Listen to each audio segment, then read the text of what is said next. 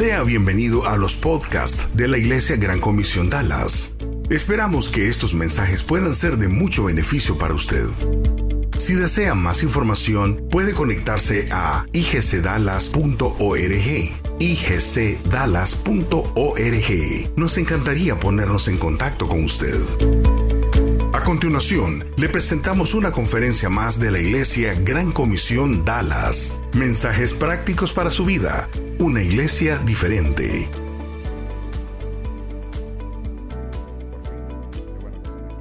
Bueno, bienvenidos a su iglesia Gran Comisión.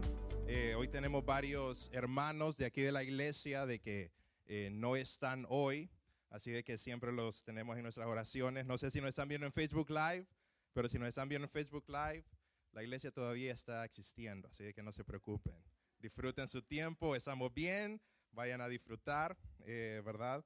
Eh, de hecho, eh, antes de empezar el tema, hoy es nuestra última reunión de este mes y empezamos el mes de octubre, ya se fue el verano, rápido, y vamos a arrancar con una nueva serie. Y les digo de que vamos a arrancar con una nueva serie porque es la oportunidad perfecta para que ustedes traigan un invitado. La próxima reunión es la oportunidad perfecta para que ustedes traigan un invitado. ¿Por qué? Porque el tema de la serie se llama cosas que la Biblia dice que no tienen sentido. Cosas que la Biblia dice que no tienen sentido. No sé si ustedes a veces han agarrado la Biblia y le empiezan a leer y hay cosas que no le entienden, cosas que al parecer no tienen sentido. Entonces vamos a estar hablando de algunas de esas cosas y es una oportunidad perfecta porque pueden usar el nombre del tema, nombre de la serie, para traer un invitado. Se sientan con su amigo, se sientan con su amiga, se sientan con su familiar y le dice, hey, ¿vos alguna vez has pensado en las cosas que la Biblia dice que no tienen sentido? Y de seguro van a decir, sí, porque todos han tenido esa duda. Y usted les puede decir, ah, ok, fíjate que en la iglesia el domingo vamos a estar hablando de eso. Así de que lo invitan a comer y después de invitarlo a comer, en vez de llevarlo a su casa, se lo traen aquí, ¿verdad? Es eso. Si no, si no quiere venir, lo engañan. Dice, vamos a comer y después en su camino a casa vamos a decir, ah, fíjate que te voy a llevar a otro lugar y lo traen engañado y después engañado aquí, le vamos a, lo vamos a saludar y después te va a decir gracias por haberme traído engañado. Y si no, pues al menos hicieron el intento, ¿verdad? Pero hoy estamos terminando la serie del mes de septiembre. Cambia tu mundo. Vamos a orar, vamos a cerrar nuestros ojos para que Dios nos hable lo que queremos, lo que Él quiere que nosotros aprendamos el día de hoy. Gracias Padre por la oportunidad de estar aquí, gracias por la oportunidad de estar con tu iglesia, la oportunidad de estar en la iglesia. Te pedimos Padre que tú nos hables hoy, que hables a nuestro corazón, eh, que hables a nuestra mente eh, haznos entenderte más, haznos comprenderte más. Cambia nuestra vida, Padre. Te rogamos por los hermanos que no están aquí hoy, que están eh, fuera del país y fuera de la ciudad, eh, de que tú los traigas a salvo. En tu nombre oramos. Amén. Amén. No sé si en sus casas es lo mismo, pero en mi casa eh, cuando yo estaba creciendo, yo crecí en Honduras y en mi casa eh, había un gabinete en especial. No sé si en sus casas, eh, tal vez antes de venir aquí, ustedes tenían un gabinete especial. Y ese gabinete era especial porque solamente tenía fósforos y candelas, ¿verdad? El gavete, la, la gaveta de los fósforos y las candelas. Y ah, era el gavete eh, existía porque muchas veces habían apagones en la ciudad. Entonces, cuando los apagones eran en el día, entonces uno se iba al centro comercial, pero si era en la noche, entonces ese gabinete se convertía en un, un gabinete muy importante. Interesante porque durante toda la semana, todo el mes, todo el año, ese gabinete no era importante. Todos sabían que estaba ahí, pero no era un gabinete importante porque nadie necesitaba candela, nadie necesitaba fósforos mientras había luz, pero cuando se iba la luz, ese gabinete era extremadamente importante. Y si algo hacía falta en ese gabinete, entonces uno se quedaba en oscuras. Se iba la luz y lo primero que uno pensaba es, pues ese gabinete porque ahí está la luz, ahí están las candelas, ahí están los fósforos. La otra ocasión cuando se utilizaba es cuando eran cumpleaños en sus casas, ¿verdad? Pero de ahí solo se utilizaba para cuando se iba la luz. ¿Por qué? Porque ese gabinete cuando se hacía oscuro, cuando llegaba la oscuridad, lo que había ahí era extremadamente importante. Era importante porque ahí estaba la luz. Ahí, cuando se iba la electricidad, ahí estaba la luz. Y uno comprendía la necesidad y la importancia de la luz cuando uno quedaba en tinieblas. ¿Y por qué estoy hablando de eso? Bueno, estoy hablando porque hoy estamos hablando de un tema que se llama resplandece, cambia tu mundo. Y resplandece, le pusimos así el nombre del tema, resplandece porque Dios, cuando a ti te creó, te puso con un propósito específico. Y uno de los propósitos específicos por la que Dios te puso aquí en la tierra es para que seas como lo que hay adentro de ese gabinete cuando se va la oscuridad. Dios se creó para cuando los momentos se pongan difíciles, tú seas la luz. Inclusive Dios, Jesús, Jesús mismo, cuando estuvo aquí en la tierra, tenía a sus discípulos, él cuando habló con sus discípulos, no está en la pantalla eso, pero yo se los voy a leer. Eso es lo que Jesús le dijo a sus discípulos. Jesús le dijo, ustedes son la luz del mundo. Una ciudad asentada sobre un monte no se puede esconder. Tampoco se enciende una lámpara y se pone debajo de un cajón, sino sobre un candelero para que alumbre a todos los que están en casa. De la misma manera que la luz de ustedes alumbre delante de todos, para que todos vean sus buenas obras y glorifiquen a su Padre. Interesantemente, Dios te creó a ti para que tú fueras una persona equivalente a la luz. Te puso aquí en la tierra y te puso como luz en la tierra. Y una de las cosas interesantes de la luz es que la luz es guía. Cuando hay oscuridad, la luz se convierte en una guía. Cuando hay, una, cuando hay oscuridad, la luz también se convierte en algo que atrae. Y también se convierte en algo importante. Y cuando Dios dice que tú y yo somos luz, está haciendo esa forma, está, nos está llamando de esa forma, porque tú también te puso aquí en la tierra para que tú, en medio de la tierra, en medio de la oscuridad, en medio de eh, lo tenebroso, tú seas lo que guíe a las personas, tú seas lo que atraiga a las personas, tú seas extremadamente importante aquí en la tierra. Dios se puso aquí en la tierra para que tú seas luz, para que tú resplandezcas y la luz, cuando está en un lugar oscuro y uno enciende la luz, la luz lo que hace es que la gente la nota, es que la gente la mira. Y Dios quiere que tú seas luz, obviamente no literalmente, pero Dios quiere que cuando tú entres a tu trabajo, tú estés en la sociedad, tú vayas con tu familia, la gente te mire a ti y diga, esta persona es diferente esta persona es diferente. Esa persona tiene algo de ella o de él de que los demás no tenemos. Que te noten, que te miran y digo, hay algo acerca de esa persona que las demás personas aquí no tienen. Y no solamente eso, sino de que las personas que te rodeen dependan de la luz que tú irradies que cuando tú entres a un lugar, las personas digan, esta persona, qué bueno que llegó porque ha hecho ese lugar mejor. Qué bueno que esa persona llegó porque ha traído luz, ha traído esperanza, ha traído algo aquí a este cuarto donde esa persona acaba de entrar. Eso es el papel que Dios quiere para tu vida. Dios quiere que tú seas ese tipo de persona, que cuando tú entres a un lugar la gente diga, ok, esta persona, Juan, Carlos, cualquiera que sea tu nombre, esta persona tiene algo diferente al resto de nosotros. ¿Qué será?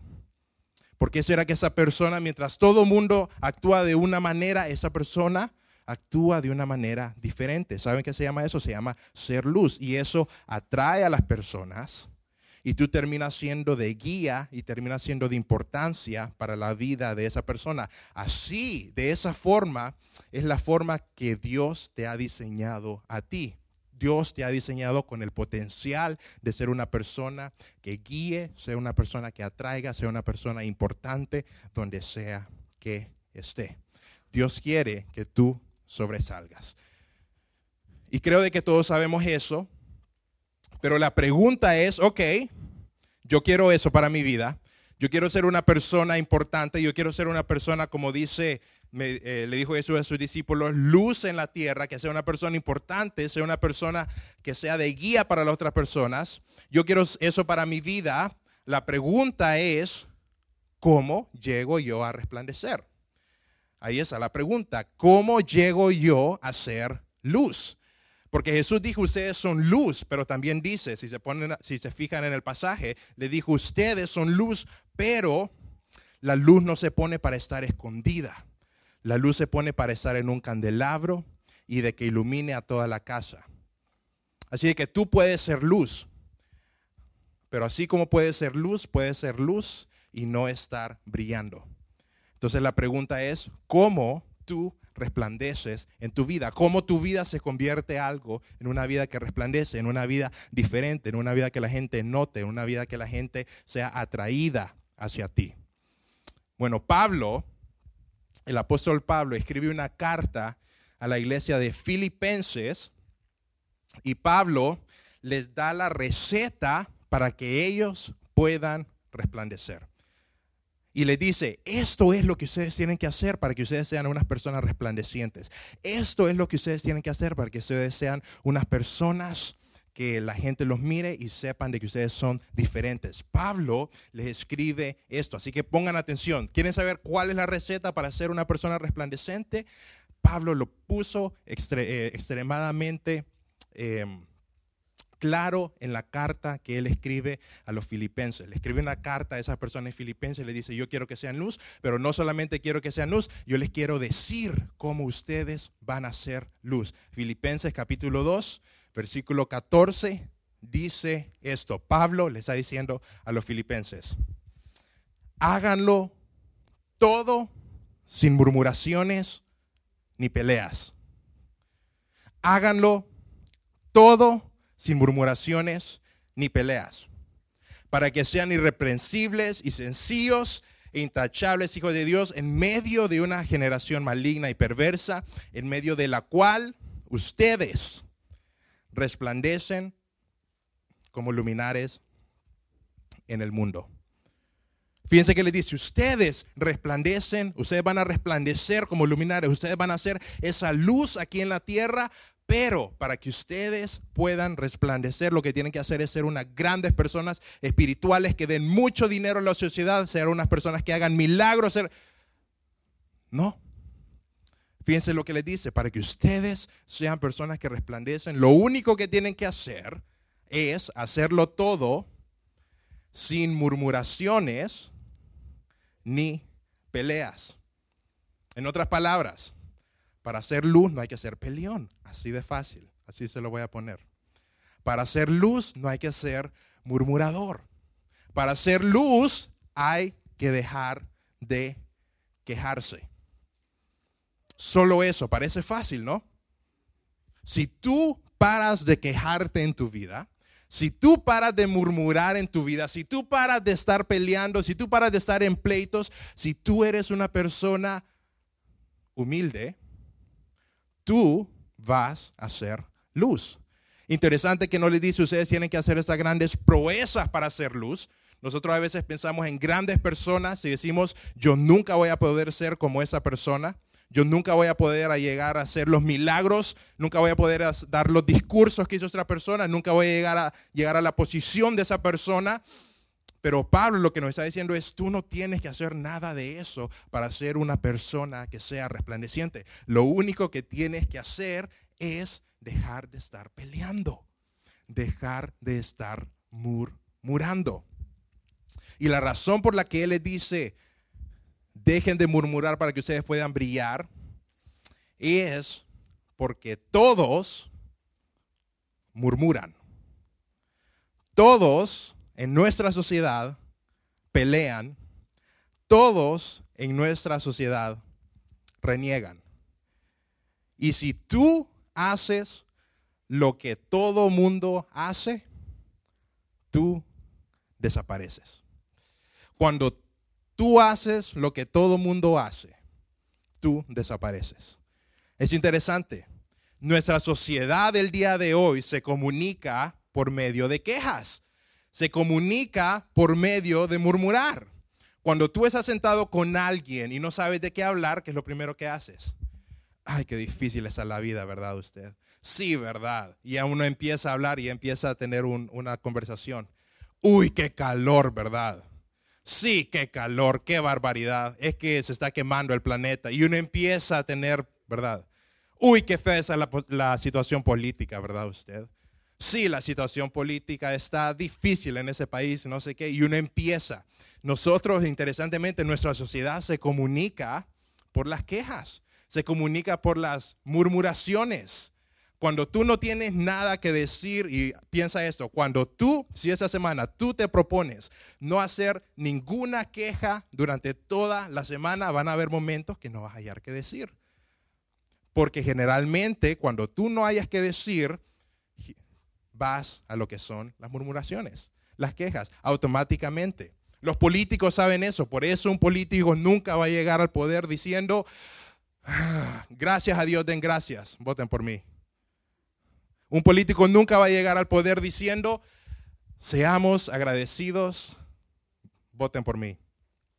No, siempre va a llegar al poder diciendo, hay algo malo y les están haciendo algo malo ustedes y ustedes están sufriendo y ustedes los están abusando y ustedes son las pobres víctimas y si votan por mí, entonces vamos a acabar todo. Los políticos saben eso. Pero Pablo les está diciendo, Ustedes están en una sociedad donde todo mundo se queja, todo mundo murmura, nadie está feliz con su situación actual. Y si ustedes logran ser personas que no hacen eso, si ustedes logran hacer personas que no hacen lo que todo el mundo hace, ustedes van a brillar. Ustedes van a resplandecer. Así que, ¿qué hay que hacer para brillar? ¿Qué hay que hacer para resplandecer? Hay que parar de murmurar. Fácil, ¿ok? Oremos. Dios, no, verdad.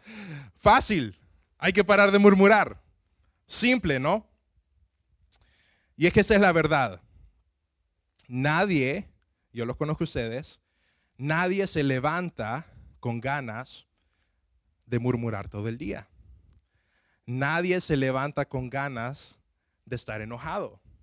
Uno se levanta, por, por, por ejemplo, se levanta y dice, ah, yo quiero, me voy a proponer tener un buen día. Pero nadie dice, ah, bueno, hoy quiero estar enojado todo el día, quiero estar enojado con el tráfico, quiero estar enojado con mi jefe, quiero hablar mal de mi compañero, quiero hablar mal de mi esposo, quiero renegar con mis hijos. Hoy va a ser un buen día porque soy listo para renegar. Nadie se levanta así. ¿Qué es lo que pasa? Nos levantamos pero pasan circunstancias en nuestro día a día y caemos a veces sin darnos cuenta en murmuración. Y ese es el problema, que caemos muchas veces sin darnos cuenta. Nadie se levanta dispuesto a que hoy voy a hacer un buen día porque hoy me voy a enojar durante todo el camino al trabajo. Nadie se levanta con ese, con ese espíritu. Todos nos levantamos con buenas intenciones, pero esas buenas intenciones, mientras pasan circunstancias en nuestra vida, se vuelven malas actitudes. Entonces la pregunta del millón es, si nadie aquí quiere murmurar, ¿qué hay que hacer para dejar de murmurar? ¿Qué hay que hacer para parar de murmurar? Porque nadie lo hace a propósito. Bueno, Jesús tiene la respuesta a esto. Y les voy a contar una historia de Jesús, la vamos a leer en Mateo 15, pero lo que Jesús está en ese contexto, Jesús está con sus discípulos y sus discípulos, ellos, era un día que no debían de estar trabajando de acuerdo a la cultura judía. Y ellos no solamente no debían de estar trabajando, sino de que debían lavarse las manos de una manera religiosa para poder comer. Y los discípulos de Jesús están en un día donde no debían estar trabajando, están recogiendo comida y se la están comiendo sin lavarse las manos. Ahora, ustedes piensan, ok, qué asco. Pero para ellos, en ese contexto, el problema no era que no era algo sanitario, el problema es que estaban rompiendo con la tradición de la eh, tradición judía en ese momento. Y habían personas que querían agarrar a Jesús, querían arrestar a Jesús porque les estaba arruinando el movimiento que se llamaban fariseos. Y ellos estaban buscando cómo podían agarrar a Jesús. Y cuando vieron a esos discípulos rompiendo la tradición judía, ellos dijeron, aquí agarramos a Jesús, aquí lo tenemos. Y aquí es donde empieza eh, los escribas en Mateo 15, lo vamos a leer. Y dice, ciertos escribas y fariseos de Jerusalén se acercaron entonces a Jesús y le preguntaron, ¿por qué tus discípulos quebrantan la, tradición de los ancianos? Le dicen, ¿por qué tus discípulos no están haciendo las cosas así como están escritas en nuestra ley? ¿Por qué ellos están haciendo las cosas diferentes a nosotros? Y le responde, y ellos siguen diciendo, no se lavan las manos cuando comen. Y lo que ellos les estaban diciendo en ese momento a Jesús es, mira, tus discípulos no están siguiendo el comportamiento, no están siguiendo las reglas necesarias para poder ser llamados hijos de Dios, porque ellos tenían la tradición de que para comer pan se tenían que lavar las manos de cierta forma específica y si no lo hacían de esa manera, significaba de que ellos y Dios no lo estaban ellos su relación con Dios estaba siendo interrumpida porque ellos estaban rompiendo esa tradición. Entonces, cuando ellos le dicen, ellos están lavando las manos sin comer pan, lo que la verdad, lo que verdad le está diciendo es, ¿por qué ellos no están monitoreando sus acciones? ¿Por qué ellos no están poniendo atención a lo que hacen? ¿Por qué ellos no están haciendo las cosas de esta manera? ¿Por qué ellos no están monitoreando sus acciones? Y Jesús le respondió de una manera increíble, de una manera que solo Dios les podía contestar. Y eso es lo que le responde Jesús después de que le dicen eso los escribas. Escúchenme y entiendan, les dice Jesús. Lo que contamina al hombre no es lo que entra por su boca. Por el contrario, lo que contamina al hombre es lo que sale de su boca. Y le dice eso y se va caminando y lo deja en el aire. Le dice, lo que contamina al hombre, le dice a los escribas, no es lo que entra a su boca, lo que ¿saben qué es lo que contamina al hombre? Lo que sale de su boca. Y ellos quedaron, ok, ¿qué quiere decir eso? No tiene sentido. Es una de esas cosas que las cosas que la Biblia dice que no tienen sentido, no se pierdan el otro mes. Eso no tiene mucho sentido. ¿Qué quiere decir Jesús con eso? Y unos versos más adelante, en el verso 16, van los mismos discípulos de Jesús y le dicen y le preguntan a Jesús, Jesús, ¿qué, qué quisiste decir con eso? Aquí está, lo vamos a leer. Y, y después Jesús les responde a sus discípulos que le preguntaron, tampoco ustedes han podido entender. A sus discípulos les está hablando ahora. No entienden que todo lo que entra por la boca se va al vientre y luego a la letrina. En otras palabras, les está diciendo, ustedes no entienden que esas acciones, esos rituales que ustedes piensan que son santos, simplemente son eso, son rituales. No es tan importante el ritual, eso les está diciendo. Porque cuando ustedes se comen la comida y se la comen sin lavarse las manos, eso no es lo que a ustedes les está quitando lo puro dice en el verso 18. Pero lo que sale de la boca sale del corazón. Y esto, esto es lo que contamina al hombre. Porque del corazón salen los malos deseos, los homicidios, los adulterios, las fornicaciones, los robos, los falsos testimonios, las blasfemias. Estas cosas que contaminan al hombre, estas son las cosas que contaminan al hombre. El comer sin lavarse las manos no contamina a nadie. Interesante. Le está diciendo Jesús a sus discípulos, ustedes han aprendido que para no contaminarse, ustedes lo que tienen que hacer es seguir estas tradiciones. Ustedes les han enseñado que para que ustedes sean unas personas limpias, lo que tienen que hacer es seguir esta tradición. Pero yo les digo, lo que de verdad tienen que hacer para ser personas limpias no es cuidarse lo que entra a su boca, es cuidar lo que sale de su boca. ¿Por qué? Porque lo que sale de su boca viene de su corazón. El mundo a ti te enseña a monitorear tus acciones. Eso es lo que estaban haciendo los fariseos. Ellos estaban monitoreando y se estaban asegurando de que sus acciones fueran las acciones correctas. Ellos estaban asegurando de que las cosas que ellos hacían fueran las cosas correctas. Y a ti te han enseñado lo mismo, porque en tu trabajo o donde sea que estés, tú has aprendido a saber monitorear tus acciones. Sabes qué cosas tienes que hacer y sabes qué cosas no tienes que hacer.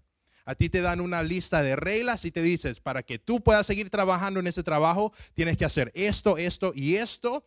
Y no tienes que hacer esto, eso y eso. Y si haces esto, estás despedido. Eso se llama monitorear tus acciones. ¿Y qué es lo que haces tú? Tú aprendes a monitorear tus acciones. Tú aprendes a decir, ok, no voy a hacer esto, pero voy a hacer esto, voy a hacer esto, pero no voy a hacer esto, voy a hacer esto, pero no voy a hacer esto. Y eso en el trabajo funciona, pero en la vida espiritual Jesús les está diciendo, en tu caminar espiritual y en tu relación con Dios, así no es como funciona la cosa. Así es como lo miran los escribas. El mundo te enseña a monitorear tus acciones, pero Jesús lo que dice es que tú tienes que monitorear no tus acciones, sino que tu corazón. Y eso es diferente a monitorear tus acciones. Porque tu corazón es quien realmente eres tú. Tus acciones, tú puedes ponerte una máscara, tú puedes mentir, tú puedes hacerlo por cierto tiempo, pero tu corazón, tarde o temprano, sale. ¿Y dónde sale? Sale de tu boca. Por eso dice, lo que, lo que a ti te quita lo santo, lo que, aquí te, lo que a ti te quita lo puro, no es lo que entras, sino lo que hay adentro y termina saliendo de tu boca. Y si solo monitoreas tus acciones, si solo tú monitoreas tus acciones, estás a un simple descuido de revelar quién eres en verdad. Es como un, yo he escuchado ese ejemplo, es, es un jarro de arena y tú eres el jarro y tú tienes arena. Y a ti te han enseñado que para monitorear tus acciones, para que no se salga la arena, tú tienes que caminar de manera específica.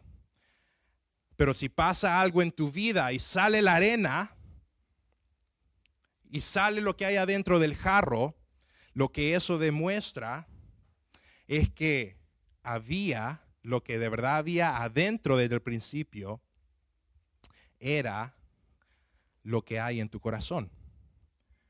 Por eso, tú conoces a personas que por mucho tiempo tuvieron los viste de una forma, por mucho tiempo actuaron de una manera, por mucho tiempo hicieron cosas de alguna manera y en un momento cambiaron y tú te dices, yo no sé qué pasó con esa persona. Yo no sé qué pasó con esa persona. Él no era así, él no hacía esto. ¿Has conocido personas así? Que de la noche a la mañana hacen algo que tú dices, pero es que él no es así. Él no es así, esa no es la persona que yo conozco, ¿sabes? Esa sí es la persona que él es. ¿Sabes qué es lo que pasó? Él aprendió a monitorear sus acciones, no aprendió a monitorear, monitorear su corazón. Y lo que pasó es que en un momento en un momento, en una acción que él no calculó, en una emoción, en un momento eh, que ella no calculó, hubo algo que sacudió su corazón y salió a relucir lo que había adentro. Si solo monitoreas tus acciones, estás a un descuido de que la gente sepa quién eres en verdad. Por eso Jesús no vino a enseñarte a ti. Jesús no vino a enseñarte aquí a la tierra. Él no vino a enseñarte qué es lo que tienes que hacer. Porque si Jesús solo te vino a enseñar lo que tienes que hacer, entonces tú vas a andar por la vida con tus errores, con cosas adentro de tu corazón, que estás a un descuido que salgan. Pero Jesús no te vino a enseñar qué tienes que hacer aquí en la vida. Lo que Él vino a hacer es enseñarte en quién te tienes que convertir. Y eso es diferente. Jesús no te vino a enseñar qué tienes que hacer. Jesús vino a enseñarte en quién tú te tienes que convertir. Porque si tú te conviertes en una persona diferente, si tú cambias tu corazón, no importa la situación que pase, lo que va a salir a flote es quien tú de verdad eres. Y Jesús le está diciendo a sus discípulos, yo quiero de que ustedes paren de monitorear, tratar de calcular, hacer las cosas correctas. Yo quiero que ustedes se concentren en convertirse en las personas correctas. Entonces la pregunta del millón no es qué tienes que hacer, la pregunta del millón es en quién tú te debes convertir. Por eso monitorear tu corazón es mejor para ti que monitorear tus acciones, porque monitorear tus acciones cambian con las circunstancias, pero tu corazón no cambia con las circunstancias. Tu corazón sigue igual. Y murmurar lo que estamos hablando, murmurar, ser una persona que murmura, no es un problema de circunstancias, no es un problema de lo que está pasando en ese momento. Murmurar, estar enojado, resentimiento, esas emociones, no son problemas de circunstancia, no son problemas de controlar, son problemas de corazón. Y si tú tienes esas cosas en tu corazón, si tú tienes murmuración en tu corazón, tarde o temprano va a salir. Y cuando salga, vas a dejar de ser una persona que resplandece. Por eso Pablo, cuando escribió a los filipenses, interesante, hay una parte que dice Pablo, yo quiero que ustedes se gocen conmigo. Y uno puede leer la Biblia y uno dice, ok, yo voy a ser una persona gozosa. Pero tenemos que acordarnos que cuando Pablo escribió eso, yo quiero que ustedes se gocen conmigo, Pablo lo estaba escribiendo desde la cárcel. Y en la cárcel Pablo dijo, yo quiero de que sean unas personas gozosas, así como yo soy gozoso en este momento. ¿Por qué Pablo pudo ser alguien gozoso? ¿Por qué Pablo puede ser alguien que le dijo a otra iglesia, ustedes sean gozosos? Mientras él estaba en un problema grande, mientras él estaba en la cárcel, ¿sabe por qué? Porque él había sabido, él supo, perdón, monitorear su corazón. No supo monitorear sus acciones, supo cambiar su corazón. Así que si tú te llevas algo de hoy, es cuida tu corazón, más que tus acciones, porque tus acciones no es quien tú realmente eres, tu corazón es quien realmente tú eres. Y si tú solo cuidas tus acciones, tarde o temprano tu corazón va a salir a, relucir. Pero tú tienes que aprender a cuidar tu corazón. ¿Y cómo puedes aprender a cuidar tu corazón? Ya para terminar te voy a dar dos ideas para que tú sepas cuidar tu corazón. Y la primera idea es que tú comiences cuidando tu corazón siendo agradecido. Eso es una buena manera de empezar a cuidar tu corazón. Hay un himno de la iglesia bautista que en inglés se llama Count Your Blessings, se llama Cuenta tus bendiciones. Yo lo cantaba cuando iba eh, a la universidad, fue una universidad bautista y la cantábamos. Y dice la letra, cuenta tus bendiciones, enuméralas una por una. Cuenta tus bendiciones que Dios te ha dado. Cuenta tus bendiciones una por una y te vas a sorprender de lo que Dios ha hecho. buena idea para cuidar tu corazón. Empieza tu día no queriendo hacer las cosas correctas, no queriendo hacer las acciones correctas. Empieza tu día dándole gracias a Dios. Una manera súper práctica, agarra una libreta y escribe tres cosas cuando te levantes por las que estás agradecido. Esa es una forma de cuidar no tus acciones, sino cuidar tu corazón. Empieza tu día agradecido. Y la segunda manera que yo creo de que tú puedes cuidar tu corazón, en vez de monitorear tus acciones, es acércate a Dios. Acércate a Dios. ¿Sabes por qué? Porque solo Dios está en el negocio de cambiar corazones. Tú no puedes cambiar corazones. Ni siquiera puedes parar de comer pan. Somos bien limitados. Tú no puedes cambiar corazones. Peor cambiar el corazón de otra persona. Yo a veces he hablado con, con muchachas que se van a casar y dicen, yo me voy a casar con alguien y él no es cristiano, pero yo lo voy a convertir. Yo le digo, no lo puedes convencer ni que se planche la camisa. ¿Cómo, cómo vas a creer que, que le vas a cambiar el corazón? No funciona. Nosotros no podemos cambiar corazones. Dios, Dios es el que cambia corazones. Y si tú quieres que tu corazón esté en el lugar correcto, el mejor lugar donde puede estar es cerca del que está en el negocio de cambiar corazones. Acércate a Dios. Y si eres cristiano, si eres seguidor de Jesús, es difícil que tú prediques un mensaje de amor con un corazón lleno de enojo. No funciona. Es difícil de que tú prediques un mensaje de buenas noticias pero tu corazón está preocupado todo el tiempo. No convences, no convences a nadie. Es difícil de que tú quieras decirle a tu esposo, quieras decirle a tus amigos, Dios ha cambiado mi vida, Dios tiene buenas noticias, Dios es mi Padre, Dios me cuida, y te ven preocupado todo el tiempo por dinero, te ven preocupado todo el tiempo por problemas, te ven preocupado todo el tiempo por situaciones que están fuera de tu control. No convences a nadie. Es difícil dar un mensaje de buenas nuevas con un corazón lleno de preocupaciones. Y cuando estás en un buen momento, hay un verso que la Biblia dice, a unas a los impíos, a la gente de afuera, le hace bien, a la gente que le hace otras cosas bien, ¿verdad? Eh, si tú solo estás feliz, si tú solo estás gozoso, si tú solo estás alegre cuando tu situación está bien, te conviertes en un fuego artificial con luz, pero de día, porque todo está bien. Pero si en momentos de oscuridad, si en momentos difíciles en tu vida, si en momentos complicados en tu vida, tú estás sin murmurar y al contrario, estás con un corazón gozoso, te conviertes en un fuego artificial en la noche, cuando todo está oscuro.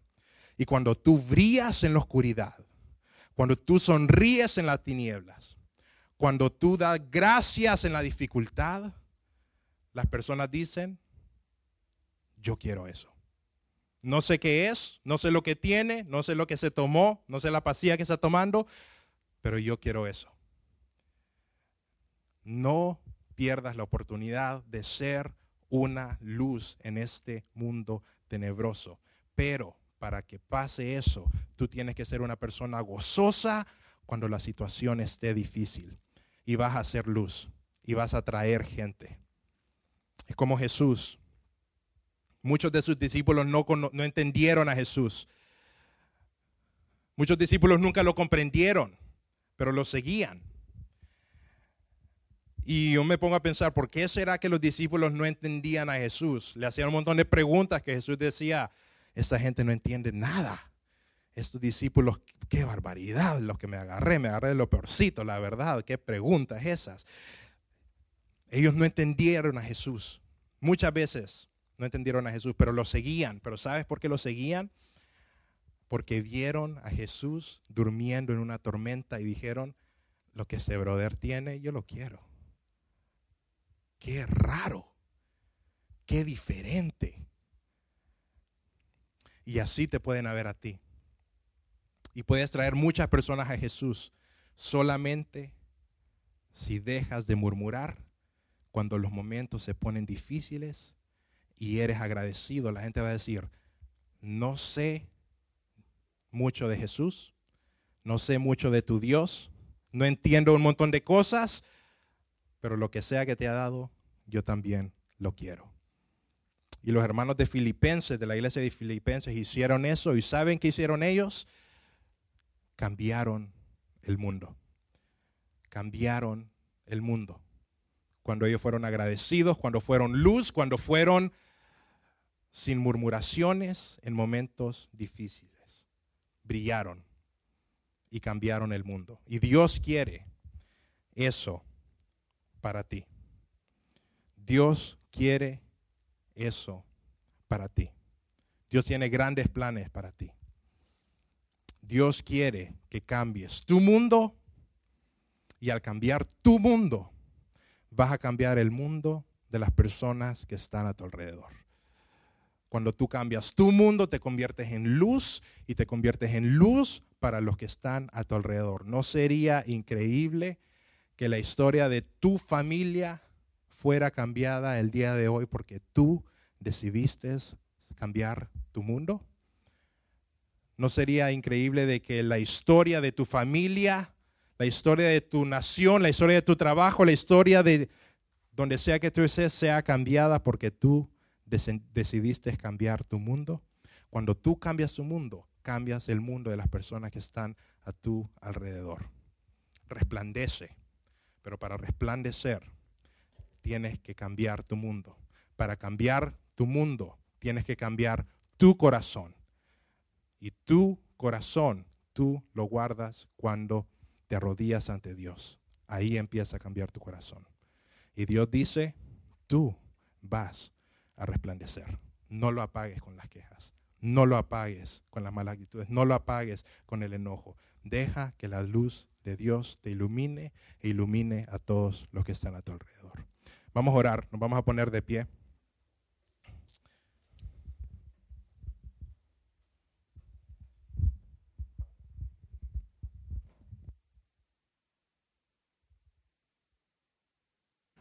Nos vamos a poner de pie y vamos a, a, cantar esa canción que dice, Dios, yo me rindo a ti, quiero estar ante tu trono, quiero estar ante tu presencia, quiero dejar las cosas que me han que he estado cargando, quiero dejar las cosas que he estado teniendo en mi corazón. Quiero dejar de estar monitoreando mis acciones y quiero empezar a monitorear mi corazón.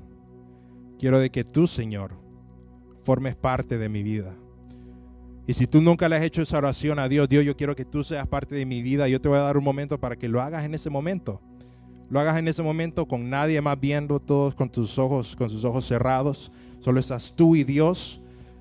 Tú y Dios, y tú le dices a Dios, Dios, la verdad yo nunca te he dado la oportunidad de que entres a mi vida, Padre. He tratado de vivir mi vida a mi manera, con mis decisiones, con mis acciones, y no me ha funcionado hasta ahora, Padre. Te doy permiso que entres. Te doy permiso que entres, te doy permiso que cambies, te doy permiso que guíes, te doy permiso a mi corazón, Padre. Dile eso a Dios si nunca lo has, si nunca lo has hecho. Te voy a dar unos 15 segundos.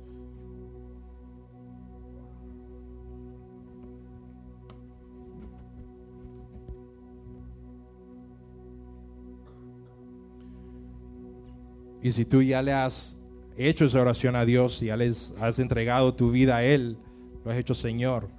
Pero últimamente han habido circunstancias en tu vida, han habido problemas en tu vida, han habido obstáculos en tu vida y últimamente no has estado siendo agradecido, últimamente no has estado siendo, eh, dejándote ser guiado por Dios, últimamente has estado murmurando, te has estado quejando bastante. Te quiero animar de que eso termine hoy. Dale tus preocupaciones, dale esos problemas a Dios. ponlos ante sus pies y, dile, Dios, yo ya no quiero estar cargando este enojo, ya no quiero estar cargando esta ira, ya no quiero estar cargando este malestar, te lo quiero dar a ti, Padre. Dáselo a Dios.